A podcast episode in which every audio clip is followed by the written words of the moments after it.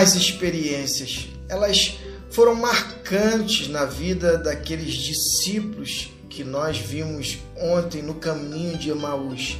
E não somente a eles, mas também as mulheres que foram ao túmulo para ver Jesus. O fato é que no final da caminhada, no final da explanação de Jesus, aqueles dois discípulos param e vão vivenciar um momento de comunhão com o Mestre. E naquele momento ele vai partir o pão e como que é, caindo em si eles é, identificam que ali eles estiveram com o Mestre.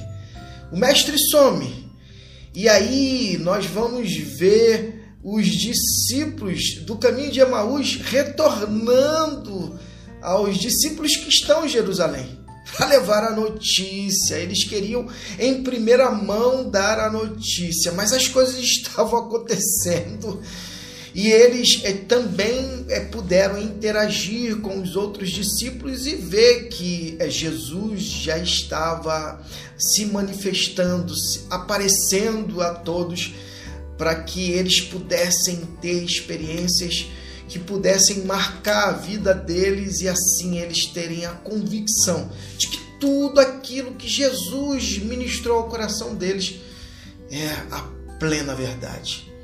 Lucas capítulo 24, nós estamos no finalzinho, versículo 33.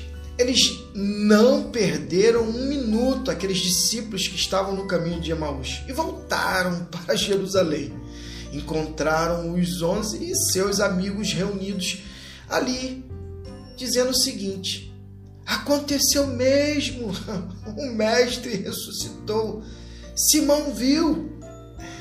Então, os dois contaram o que havia acontecido no caminho e como reconheceram quando ele partira o pão. as experiências com as mulheres, é com Pedro, e todos é, convergem para o mesmo ponto, porque agora Jesus vai dar mais experiência a eles da ressurreição. Enquanto falavam, Jesus apareceu no meio deles e disse: Paz seja com vocês. Mas eles mas eles pensaram que estavam vendo um fantasma e ficaram morrendo de medo. Ele, porém, os tranquilizou. Não fiquem preocupados.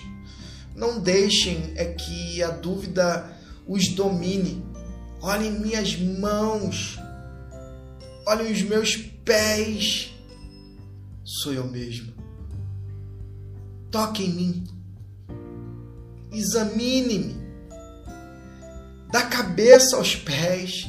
Um fantasma não tem músculo e ossos Enquanto dizia isso, mostrou a eles as mãos e os pés. E eles ainda não conseguiam acreditar no que estavam vendo. Era bom demais para ser verdade. Ele perguntou: Vocês têm comida? Eles trouxeram peixe que havia assado. E ele comeu o peixe na presença de todos.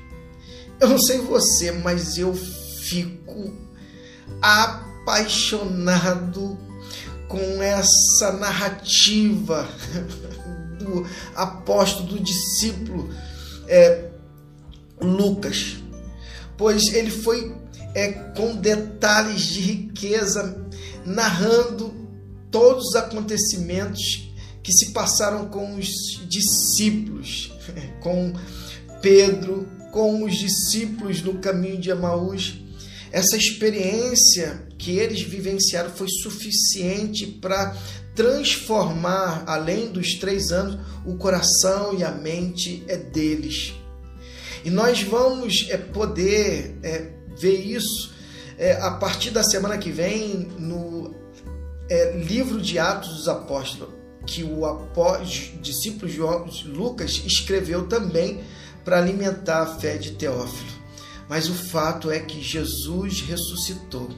Essa é a mensagem que deve nortear sua mente Cada neurônio seu deve é, dizer um para o outro: Jesus ressuscitou, Jesus ressuscitou, Jesus ressuscitou, para que é, você e eu, cada um de nós, possamos é, viver a viva esperança e jamais venhamos titubear da nossa fé.